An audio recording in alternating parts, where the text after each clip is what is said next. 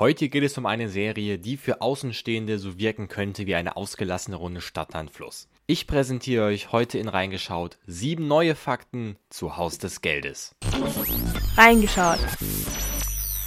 Erinnert ihr euch noch an das Landhaus aus den ersten beiden Staffeln, in dem der Professor und seine Crew sich versteckt haben, um den Banküberfall zu planen? Diese Finca steht natürlich in echt überhaupt nicht leer, sondern wird vermietet für Veranstaltungen, das heißt Haus des Geldes Hardcore-Fans können dort sogar heiraten.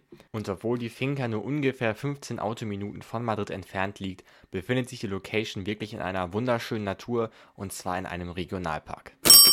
Das Lied Bella Ciao hat wahrscheinlich durch die Serie nochmal eine ordentliche Portion Aufmerksamkeit bekommen. Aber auch der Titelsong von Haus des Geldes My Life is Going On, gesungen von Cecilia Krull, hat ein wenig Aufmerksamkeit verdient. Laut dem Komponisten war die Inspiration zu dem Song die aussichtslose Situation, in der Tokio am Anfang der Serie steht und den Ausweg, den der Professor ihr anbietet. Da finde ich den Titel des Liedes auf jeden Fall sehr passend. Übrigens ist das Lied auch ziemlich erfolgreich gewesen, so konnte es in Polen einmal Platin holen, in Italien zweimal Platin holen und es war Anfang 2019 sogar auf Platz 1 der Airplay Charts in Griechenland. Der nächste Fakt ist eine gute und eine schlechte Nachricht zugleich. Die gute Nachricht, Haus des Geldes geht in eine fünfte Staffel. Die schlechte Nachricht, diese Staffel wird wahrscheinlich auch die letzte der Serie sein. Das hat Netflix am 31. Juli bekannt gegeben. Die Staffel soll zehn Folgen haben und es wird gedreht in Portugal, Spanien und sogar in Dänemark. Aufgrund der Corona-Pandemie müssen wir wahrscheinlich mit einer Veröffentlichung Ende nächsten Jahres oder sogar Anfang 2022 rechnen aber ein genaues Startdatum gibt es da noch nicht.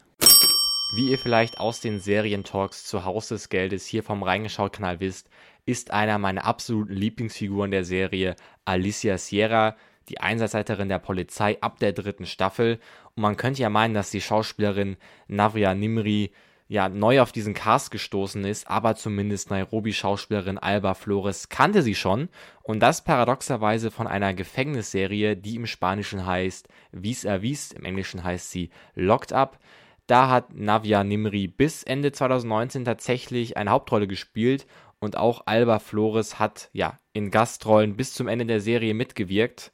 Und dass sie dann zu Haus des Geldes gekommen ist, ist vielleicht nicht so der mega große Zufall, denn beide Serien Vis-a-vis sowie Haus des Geldes wurden vom spanischen Fernsehsender Antena 3 produziert. Wir bleiben mal thematisch beim spanischen Fernsehsender Antena 3. Der hat nämlich die erste Staffel von Haus des Geldes 2017 schon vor Netflix ausgestrahlt, damals in nur neun Folgen, die dann um die 70 Minuten rumgehen. Ende 2017 hat dann Netflix die Folgen bei sich veröffentlicht, hat aber ein bisschen dran rumgeschnitten, hat aus den neuen Folgen 13 Folgen gemacht, die dann alle so 45 bis 50 Minuten gehen.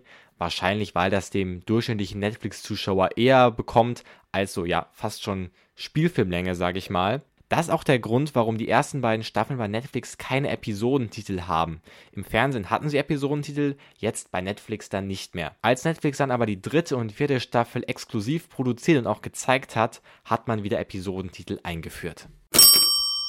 In der dritten Staffel von Haus des Geldes finden wir einen sehr prominenten Gastauftritt.